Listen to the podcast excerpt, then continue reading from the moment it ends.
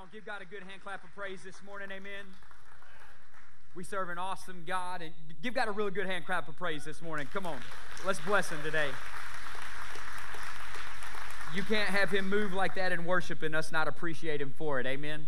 He is awesome. Hey, open up your Bibles to the Gospel of John, chapter number 12 is where we're going to kick this morning's message off. And as you're turning there, our ushers are going to walk down the center aisles and they're going to begin to hand everyone a card like this. And so I need everybody to grab one of these cards because it's going to be vital to the message that we're going to be um, going into in just a few minutes. And on the front side of the card, you'll see the big number three. We love the number three at TWBC, especially starting October the 6th. We're going to love the number three as we're going to three services, an 8.30 service, a 10 a.m. service, and an 11.30 a.m. service. It's going to be amazing. But on the back, it says, who are you inviting?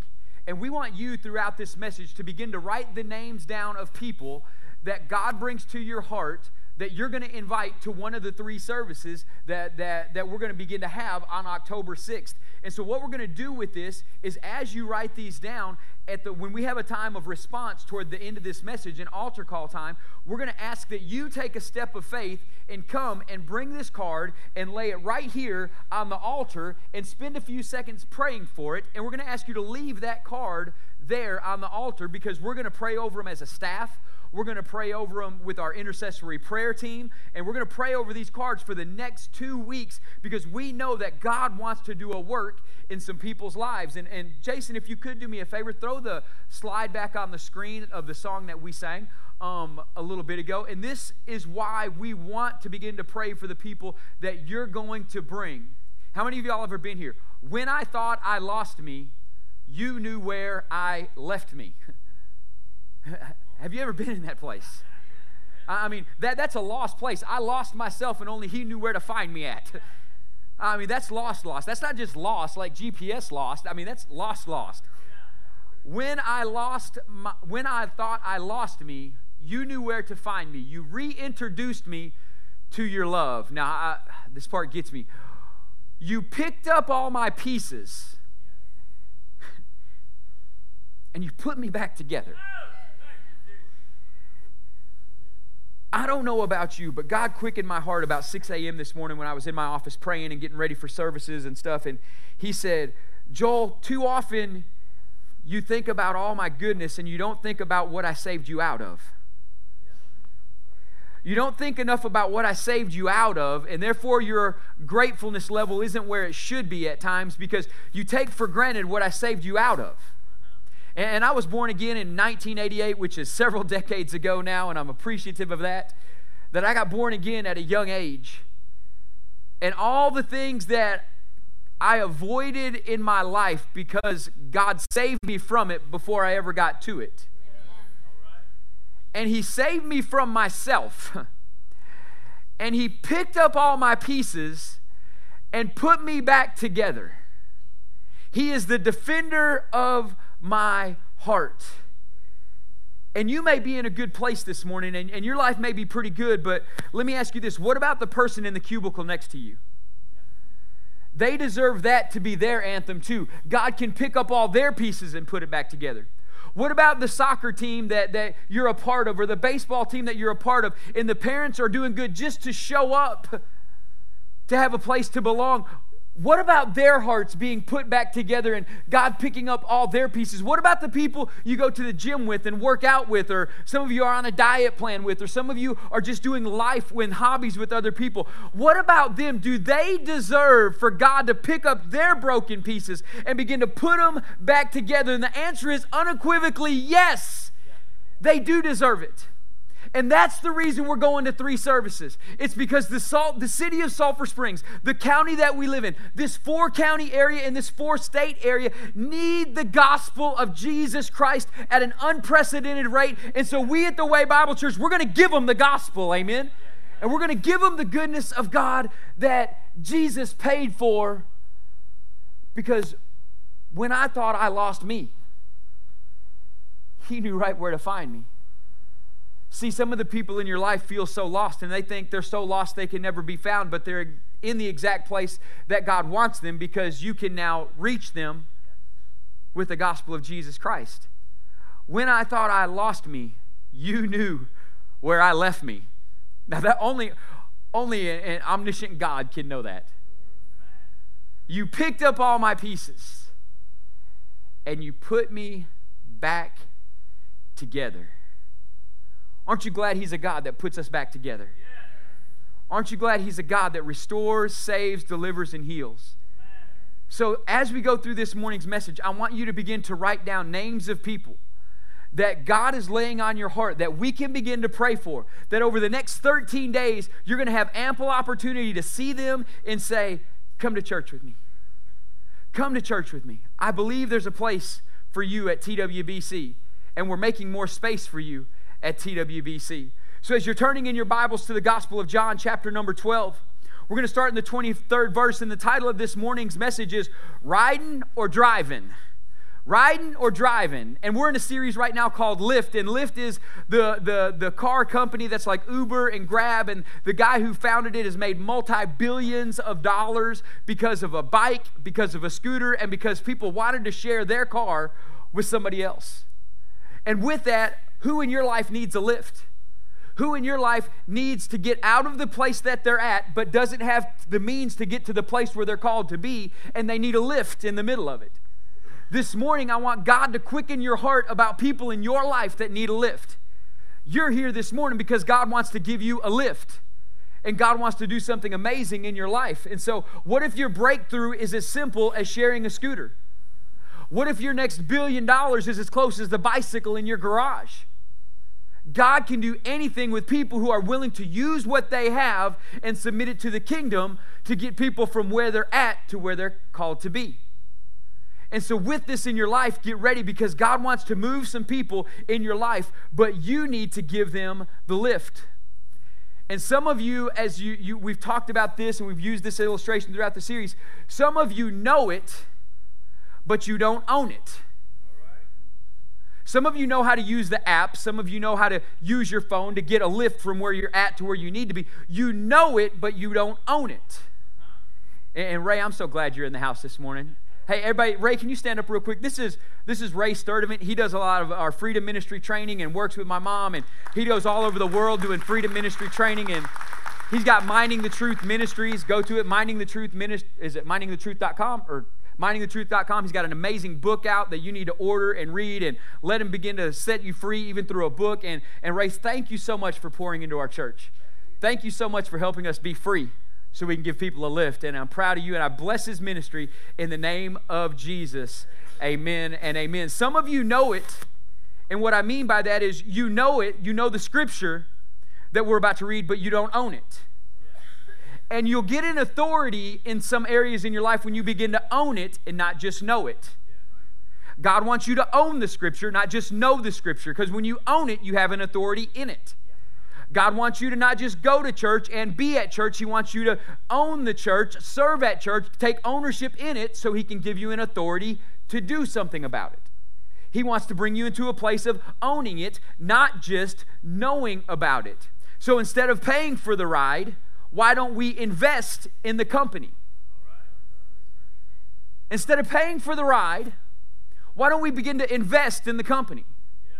Because Lyft has made billions of dollars, as I previously mentioned, by people who know about it, they use it, but they haven't made the decision to get in on it, and so they never invest in it, but they still pay for the services of it.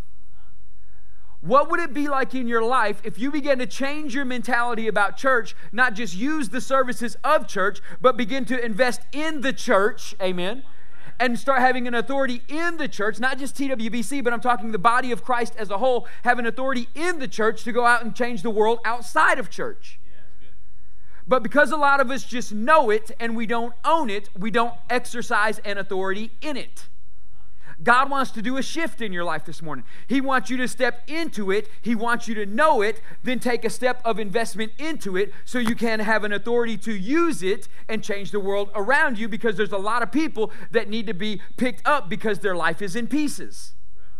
And so, as we jump into John chapter 12, verses 23 through 32 this morning, the Gospel of John is the account of Jesus Christ written by a man named John, who was one of his disciples who walked with him for the three and a half years when he was on earth and did ministry with him. He also wrote other books in the New Testament called 1st, 2nd, and 3rd John, and he also wrote the book of Revelation. So this is that same John that we're talking about that's writing this account of what Jesus did and said. And so as we jump into um, chapter 12, verse 23, it says, Jesus is talking.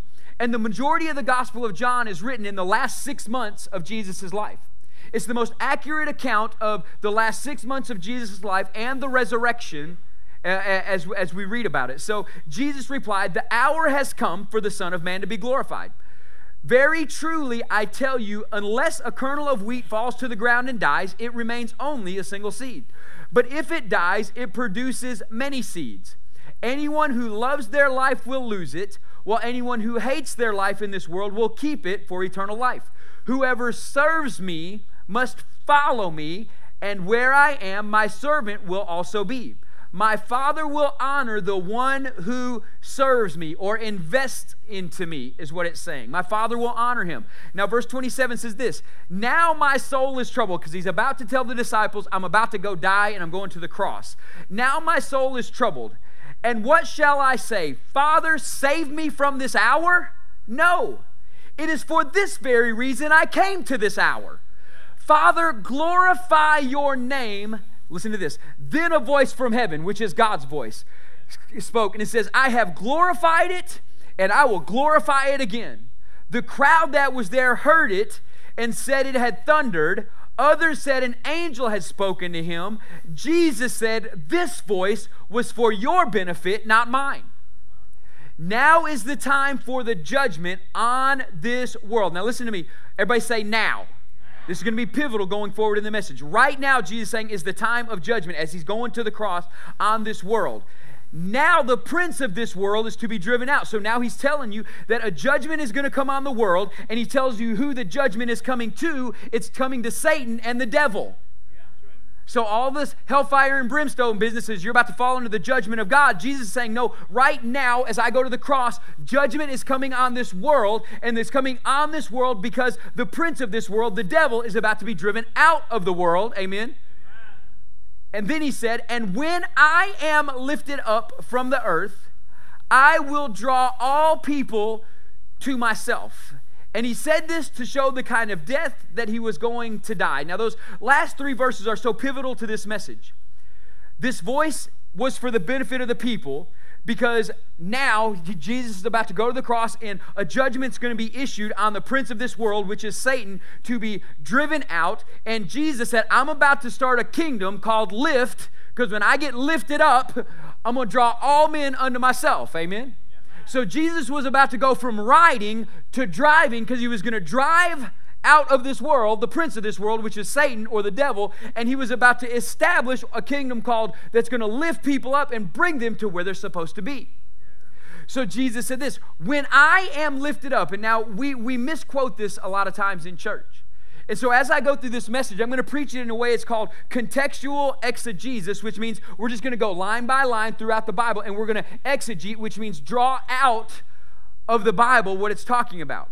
A lot of churches use this in their prayers and say, but if we just glorify and lift up Jesus, he'll draw all men unto himself. And that's kind of true, but that's taking out of context of what Jesus is saying here. Jesus is saying, when I get lifted up, meaning at the resurrection, when I rise up from the grave, I'm going to ascend this isn't talking about the 40 day ascension that, that's 10 days before Pentecost. This is talking about right after the resurrection. We'll find this out in a minute. He'll tell Mary, I've got to go to my Father and your Father, to my God and your God. So when I get lifted up in this moment, it's going to enable the drawing of all men to come into the kingdom of God for salvation and start the kingdom of God. And so with this, Jesus is telling the disciples the ride is about to come to an end. The ride is about to come to the end. Now, the disciples wanted to stay on the ride. Hey, with Jesus, we get to go walk on water. With Jesus, we're going to feed 5,000 people with five loaves and two fish. He's going to bless it, and I'm going to hand it. Come on. The ride with Jesus is fun. Ray, the ride with Jesus, they were enjoying the ride. They were having a blast on the ride. They get to watch blind eyes open and lame people stand up and walk and, and leprosy people go, go get set free of their skin diseases and all the stuff. They're like, man, this is a fun ride. I love this ride. And Jesus is looking at him and saying, if a kernel of wheat falls to the ground and dies, he's saying, hey, the ride's coming to an end. And the disciples, the disciples wanted him to stay because they like riding next to Jesus. Jesus said, I'm done with the ride because I have some driving to do.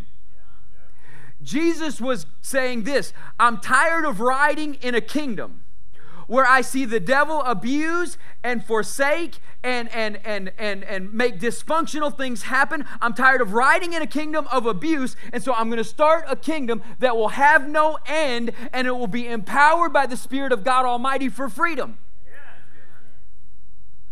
So Jesus says, I've got to start my own kingdom. I can't just live here and exist in this kingdom doing miracle and miracle and miracle. I got to start my own kingdom that hosts the atmosphere of miracles. And I'll be in charge over the atmosphere of miracles, not just doing a miracle. Come on, that's good. And so, with that, Jesus saying the ride is coming to an end. And we love to hear about the success of big companies and where they started from, but a lot of us never know the depth of the investment. Now, I am crazy, crazy, crazy excited about three services that is about to happen. And some of you are laughing at my crazy excitement of three services that are about to happen. The reason you can laugh at my excitement and I get to be excited about my excitement is because you don't know the depth of investment that I put into it. And so that's why I'm asking you to begin to invest into it so you'll get the same excitement out of it because you'll be walking in an authority in it because you've invested into something. When you invest into something, come on, give God a hand clap of praise. When you'll invest into it, you'll get an excitement about it. And so I'm so excited about three services because I get to see a whole nother service where we get to have worship like we just had. Come on, somebody. That was good worship. We get to have encounters like we just had. We get to do it all over again a third time. Woo! I'm excited. Some of y'all are like, you're really crazy. Good. Watch this crazy go around the world and have three services to four services to five services, whatever it takes to reach our community with the gospel of Jesus Christ. But we love to see the success of startup companies, but we never know the depth of the investment that goes into it. You don't know the time and the hours that the guy who came up with creating the Lyft enterprise put in. We don't know the depth of it. We just love to see the billions of dollars that he's making and then wish we were a part of it. But we don't know the depth of his investment into it. And so it's not the dollar of the investment, it's the depth of the investment that I want you to get into. Today, we're going to look at what Jesus did on the cross and find the depth of the investment, not the dollar of the investment, not just the physical act of him hanging on the cross, but the depth of what happened when he hung on the cross and was resurrected. And with that investment into your life, you're not just going to know it. I'm praying that you own it and you'll begin to walk in an authority of it so you can change the world that you're out there dealing with every single day. So let's look at the initial investment. If you're in John chapter 12, flip over two pages to John chapter 16. If you're on your app, click over two chapters, four chapters to John chapter 16. And this is when Jesus is talking here, and he's talking to um, the disciples. And listen to this dialogue that he has in John 16, verse 16. And it says, A little while you will see me no longer, and a little while you will see me again. Everybody say, A little while. Some of his disciples said to one another, What is this that he says to us? A little while, and you won't see me, and again, a little while, and you will see me. And because I'm going to the Father, so they were saying this, what does he mean by a little while? We do not know what he's talking about. And Jesus knew that they wanted to ask him. So, being a good leader, he didn't wait for them to ask. He just said, I'm just going to give you the answer. So he said to them, is this what you're asking yourselves? What I mean by this saying, a little while, and you will not see me again, and again, a little while, and you will see me. Truly, truly, I say to you, you will weep and lament, but the world will rejoice. You will be sorrowful, but your sorrow will be turned into joy. Now, listen, in these verses right here, these four verses, seven times, Jeremy, he uses the term a little while. Now, if I got to tell my kids something for the seventh time, somebody get with me on this, right? It's not going to be very pleasant, probably. I'm probably going to have to get freedom ministry for anger issues that'll creep in once, right? Come on. And with that, seven times it's mentioned in four verses. And so praise your kid when you got to tell him twice. Amen. It's not that bad. But also, let's not be the disciples that got to wait seven times. Let's own it in this message of what Jesus is trying to tell us, what he's trying to do. When Jesus died, the disciples wept and lamented while the world rejoiced. But their sorrow turned to joy on the resurrection day. Right? So the day of the cross, they were weeping and lamenting and running from Jesus. The day of the resurrection, they were awaiting on Jesus, and their sorrow turned to joy. Now, John chapter 20, verse number 1 says this. So flip over four more chapters. I'm going to be your crazy Lyft driver today, and I'm going to bring you all throughout the Bible, but I promise we're getting to a certain point and a culmination. So if you think my GPS is broken, I'm just dragging you through a whole bunch of scriptures. Stay along for the ride, amen. It gets real interesting, but I promise we're going to come to a landing place where your life will be eternally impacted. And so get ready for this. In John chapter 20, verse 1, it says, Now. Everybody say, Now.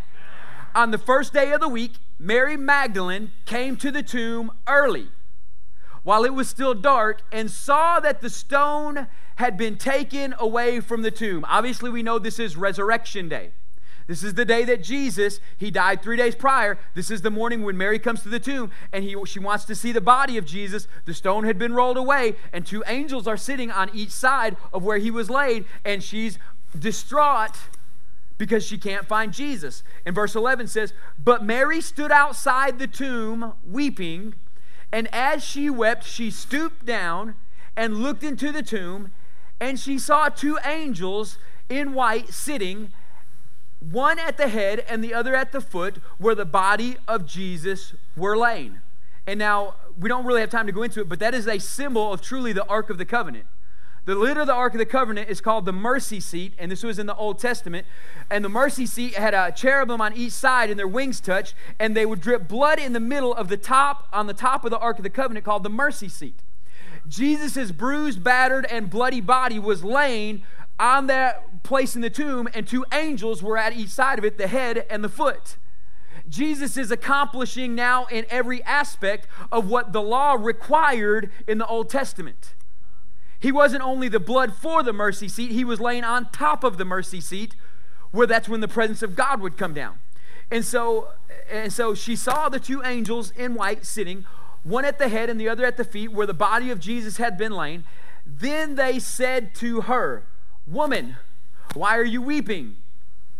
The angels were saying this to her. That's, that's amazing to me, anyway. And she said to them, Because they have taken away my Lord, and I do not know where they have laid him. Now when she had now when she had said this, she turned around and she saw Jesus standing there and did not know that it was him. She, supposing, I'm sorry, and did not know that it was Jesus. She Jesus said to her, "Woman, why are you crying? Whom are you seeking? She, supposing him to be the gardener, said to him, Sir, if you have carried him away, tell me where you have laid him, and I will take him away. Now, I want to stop right there for a minute because Mary encountered Jesus early on in his ministry and served him the last two years of his ministry. So Mary's serving him for the last two years. Jesus shows up behind her as she's looking in the tomb and says, Why are you weeping? And she said, What's going on? Who are you looking for? And Mary says, thinking it's the gardener, saying, Where have you put him? Something was so different about the resurrected Jesus standing behind her that she didn't even recognize who it was that was behind her. My question for you guys this morning, Robert, is this is, is have we become so familiar with the Jesus that's in our mind we don't recognize the Jesus that's calling our name? Have we become so familiar with the Jesus that we were raised and learned about in the Methodist church or the Baptist church or whatever church you went to? Nothing wrong with either one of those denominations. I've been a part of both of them. Come on, I, I, was born again as a Methodist. I was water baptized as a Baptist. I was spirit filled baptized in a, in a non denominational church, and then I started a church. So figure out the mess of your pastor's in, uh, right?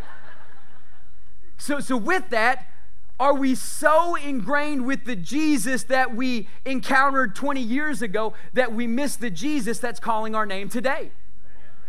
Mary had encountered Jesus and she was with him, serving him for two years, with him day and night, serving them and the disciples. But when Jesus called her name, she didn't recognize him. And it wasn't until Jesus said Mary that she turned and said, Rabboni, which means teacher. Listen, when Jesus calls somebody's name, everything changes. The reason we got to go to a third service is because Jesus is calling the names of people in this community that need an encounter with Him and they need to change their life for Him, and He's calling their name. Jesus says, I just need a place to facilitate the calling. And I'm so excited about the names that you're writing down because as you write the name, Jesus is calling it out. Come on, somebody. And he's calling that name as Jesus is calling that name. They're going to see you differently when you walk in the workplace, Jim. Jim, you're going to walk into the workplace at the bank that you work at. As you walk in, they're going to be like, that's Jim, but that's not Jim. Jim, you look different for some reason today. It's because it's not because Jim's changed, Jim's staying in the anointing. Their eyes have changed to see the anointing now that's on his life. Because Jesus is calling their name. And so with it, oh, I could stay on this for hours. I'm just telling you. I'm just going to tell y'all we're going to go long today, and I don't even going to apologize for it. We're just going to go long. So somebody go tell Children's Church we're going long. Out. And so Jesus looked at her and said, Mary.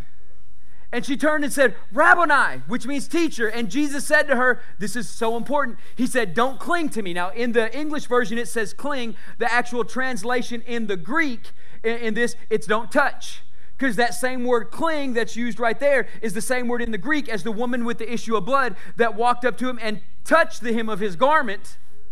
It's that same word in the Greek. So basically, Jesus saying, Don't touch me. I have not yet ascended to my Father.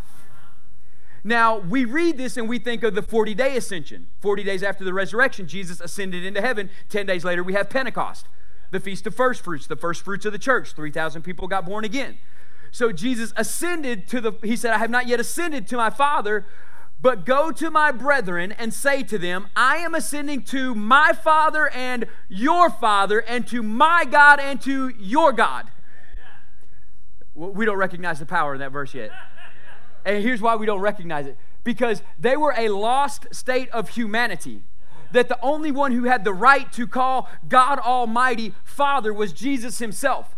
But something was so different after the resurrection. He looked at Mary, called her name, her eyes were open. He said, Get ready, Mary, because I'm now going to my Father, and He's now your Father. I'm going to my God, and now He's your God, because we're starting a new kingdom, which you're going to have a part in.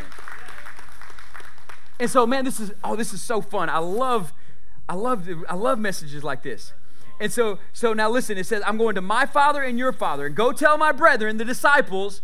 That had to say seven times, a little while, a little while, a little while. Go tell them that, that I'm coming to see them. And so, Mary in verse 18, Mary Magdalene came and told the disciples that she had seen the Lord and that, she, that he had spoken these things to her. Then, the same day at evening, everybody say the same day. This is the same day that Mary walked up to the tomb that morning. This is a day. I mean, could, could you imagine this day? Mary walked to the tomb that morning weeping. Jesus is gone. Resurrected Jesus calls her name. She turns around. Everything changes. And Jesus said, Go tell the disciples I'm fixing to meet them in a little while. So go get them ready. But I've got to go do something. And it says that same day. So I got you to, I got you to know that this is the same day. So there's a time period of about eight to 10 hours that takes place here. Mary Magdalene came and told the disciples that she had seen the Lord. Verse 19.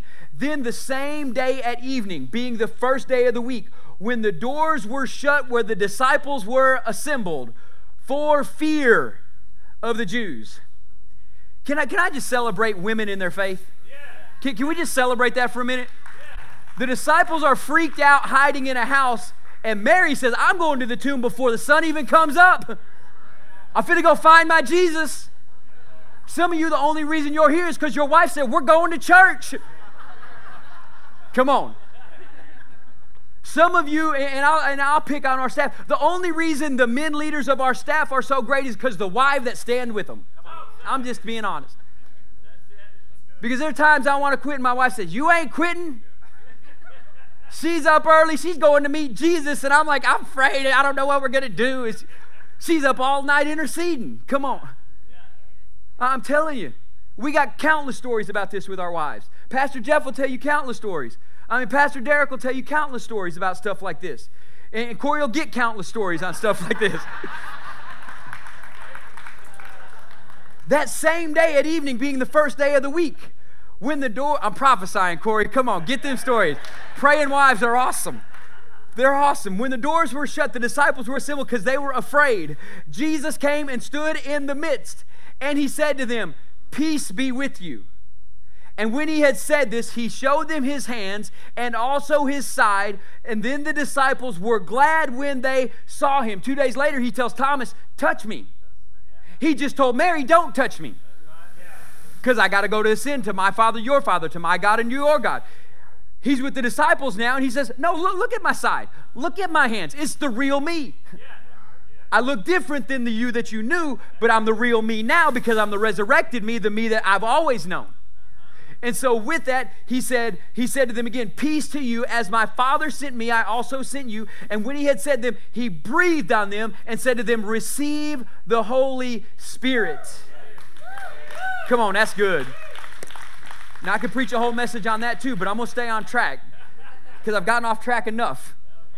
But remember what Jesus said Don't cling to me, I have not ascended to my Father and your Father, to my God and to your God. Listen to what Hebrews 9 12 said. It says, Not with the blood of goats and calves, but with his own blood, Jesus entered the most holy place, having once and for all obtained eternal redemption for me and you.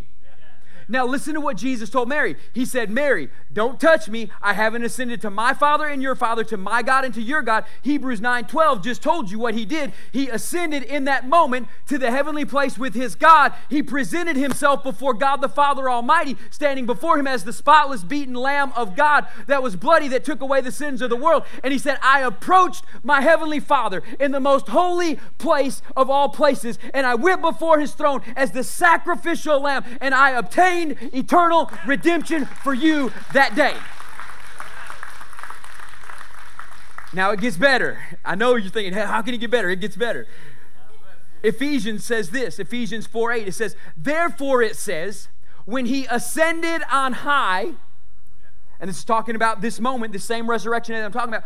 When he ascended on high, he led a host of captives set free so there were all these people who had gone on and died before Jesus who were waiting in a place called Abraham's bosom.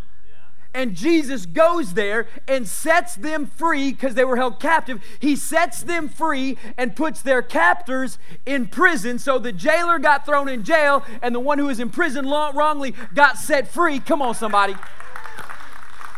And as he's setting them free, Bo, as he's setting them free, he says, Here's you a gift Here's you a gift. Here's you a gift. He set them free and gave gifts unto men, it says. Come on, somebody. You don't got to wait till you get to heaven to get this. This is why I want you to invest into it now. Because you don't got to wait till you die to get set free. You can be set free right here, right now. As it is in heaven, let it be so done on this earth in Jesus' name. And he ascended on high, led a host of captives free, and gave gifts to men. Now listen.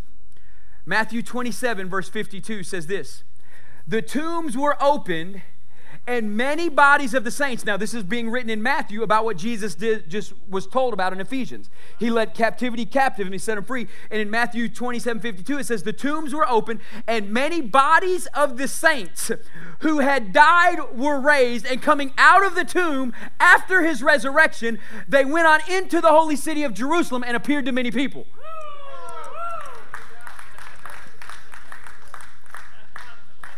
If you don't feel like running around this building right now, I don't, I don't even know what you're going to do. I, come on, man. Here we go. And it said, This is what happened on resurrection morning until evening. Now, listen, John 12 31 says this, going back to our opening scripture. Now is the judgment of this world. This is resurrection morning. Now is the judgment of this world, is what he's talking about. Now will the ruler of this world be cast out. He said, I'm going to drive the devil out. I'm going to cast him out of this world. I'm starting a new kingdom. This was the judgment that happened on Resurrection Day. This is not the judgment seat that is coming called the Great White Throne Judgment. It's not that judgment. This was a different judgment that happened that day to and to destroy the power of sin.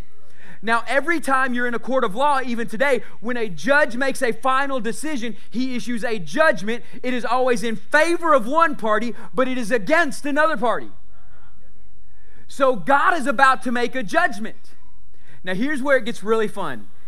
Stay with me because we're almost home. Daniel chapter 7, verses 9 through 12. You need to download this message and get the notes. It's, it's awesome. I, I love it. It's my favorite message. Daniel chapter 7, verse 9 through 12 says this. This is Daniel writing of what a vision that he was drawn into the heavenly places, and he's writing about it. Now, for time's sake, I'm going to prelude into this. We're going to mention four beasts in a minute. One beast was destroyed, four beasts in a minute. One beast was destroyed in this moment. Three others are awaiting a destroying time in the book of Revelation, but their power has been stripped. So as I read this, we're, we're gonna we're gonna get this, and, and I always get emotional reading this, so I'm just gonna preface that too. As I looked, thrones were placed. Now, now Daniel's just caught up and he's in this vision, and, and I like my kids love Marvel movies and they love Thor. And you know how like Thor just appears out of nowhere? It's like he just comes down and boom, like that, and then he's, he's there. He's like, he just got put in place. Well, I, I, when I read this, it says, as I looked, thrones were placed. And I'm imagining Daniel, and just all of a sudden, thrones just boom, boom, boom, a throne download, right? And it says, and thrones were placed, and the Ancient of Days, which is the Heavenly Father, took his seat. And I always have fun preaching, but in moments like this, there is such a reverence of God when he is called Ancient of Days, that, that it, it, takes me because when he declares, I am the Alpha and the Omega, I am the beginning and I am the end, I am the Ancient of Days, I was before anything was created, and for all the heavenly beings that are eternal to call him ancient, we don't understand the magnitude of his, of his greatness. And, and it says, As I looked, thrones were placed and the Ancient of Days. The Father. He took his seat. His clothing was white as snow. His hair on his head was like pure wool. His throne was fiery flames. Its wheels were burning fire. A stream of fire issued and came out from before him. There's a reason it says every knee will bow. I'm just choosing to do it now. And listen to this next part. And a, and a fire, a stream of fire issued and came out from before him. And a thousand thousand, that's one million, served him. And 10,000 times 10,000, that's 100 million, stood before him in the court and sat in judgment, and books were opened. And Daniel says, I looked then because the sound of the great words that the horn of the power of sin was speaking. And as I looked, the beast, which is sin, was killed. And its body was destroyed and given over to be burned with fire. As for the rest of the beasts, the three others, their dominion was taken away in that moment. Their power was taken away in that moment, but their lives are prolonged for a season and a time. Romans 6:14 says, "For sin will have no dominion over you." Because Daniel saw what Jesus did on resurrection day in the heavenlies. And he saw the power of sin get destroyed before his very eyes and its body burned in fire. And so Paul writes in the book of Romans, he says, Sin cannot have dominion over you. Because look at what Daniel prophesied about. And the beast of sin is no longer in power in your life. So you can no longer say, The devil made me do it. or sin made me do it. Sin's power is destroyed until you offer it back up again to Him and let Him back in. Until you give your authority back over to Him. Now, listen to Daniel chapter 7, a couple verses down, starting in verse 13. And Daniel said, I saw in the night visions, and behold, with the clouds of heaven, the clouds of heaven are not the clouds that you see in, the sky. The clouds of heaven are referring to Hebrews chapter 12, right after chapter 11, where it talks about the hall of fame of faith and all the great people of faith. And as it gets done, he trans, trans, transcends over into chapter 12, and it says, Therefore, since we're surrounded by such a great cloud of all these witnesses, all these greats that went before us, therefore, since we're surrounded by such a great cloud of witnesses, let us throw off the sin that so easily entangles us and let us run the race that has been set before us. Come on. And now listen, it says, I saw in the night visions, and behold, the clouds of heaven, the host of heaven, the people of heaven are coming with him. And there was one like the Son of Man. And he came to the Ancient of Days and was presented before him. So Jesus the Son is walking into the, the, the, the throne room of heaven where only God Almighty can sit. And he's walking in as the beaten and bruised, battered son of the living God that God can't even look at as his son right now because he's got to look at him as the sacrificial lamb. That's why he's God and I'm not. And he sees his son there. And Jesus walks in before the Ancient of Days. And he was presented before God. And to him, Jesus was given dominion and glory and a kingdom that all peoples, nations, and languages should serve him. And his dominion will be an everlasting dominion, which will never pass away. And his kingdom will be one that shall not be destroyed.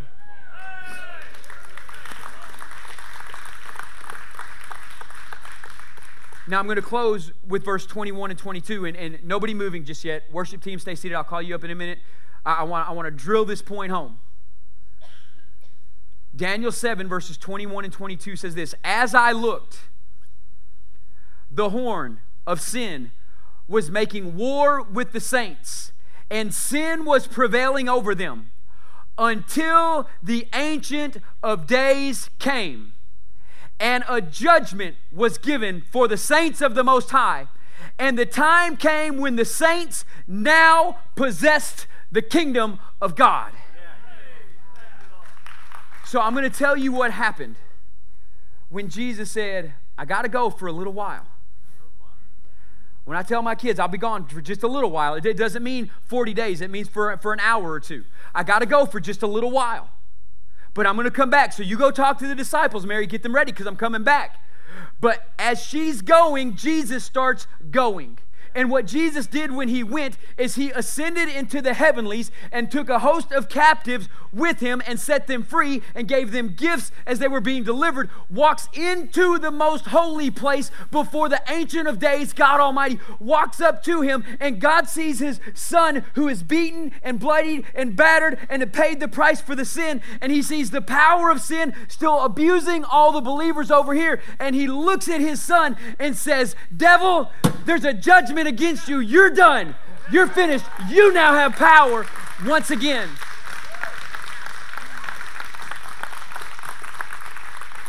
And with that moment, with that moment, he looked at every one of you, Americo, and he called your name. Because when Jesus calls your name, everything, he called your name and said, Frankie and Nicole, sin no longer has power over your marriage. I am giving you power and dominion from the kingdom of God to operate in your marriage and see it fruitful and successful. And where everybody else says it may fail, I'm telling you what it's really going to happen. It's going to be a part of a kingdom that will last forever and will have dominion forever. Your name. And he's saying, You're free. Now, here's what we're going to do. Your time to be free is now. The price has already been paid for. I'm praying that you catch everything in this message so you can invest into it and start walking in the authority of it over the power of sin in your life. Sin no longer has dominion over you. You're free. And I'm telling you, the devil is a liar because he's going to try and make you think, oh, you're not really free. No, you're free. You're free because Jesus walked into that holy place. He walked into that holy place with your name written on his heart and said, I did this so Dale, you can be set free. I did this so John and Sue, you can walk in freedom. I did this so Pat, you don't have to deal with it any longer. I did it so it's already done. So now that you can invest into it, you'll walk in authority of it, and sin no longer can rule over your life. Worship team, come. Prayer partners, go to your places because you got 30 seconds to get in place because we're going with this thing. So, where do we go from this now? Where do we go now? Everybody look at me. Don't, don't lose the moment. Don't lose the moment. Stay with me here. Where do we go now? What do you do now? What you do now is you invest. You invest because it just said, I'm giving him dominion, which is an everlasting dominion, which will not pass away, in a kingdom of one that shall never be destroyed. So, what's your next step? Your next step is to invest in what you just heard so you can walk in an authority that you haven't tapped into yet. The people outside this door need a church that's going to invest and walk in authority so all their pieces. Remember the song? He picked up all my pieces and he put them back together. The community deserves that. So, right now, online family, we're going to dismiss you. Thank you for being with us this morning. We love you. If you need anything, message us. We want to reach out to you. And, church family, I'm going to ask you to stand. Why do we dismiss the online family first? So you know that.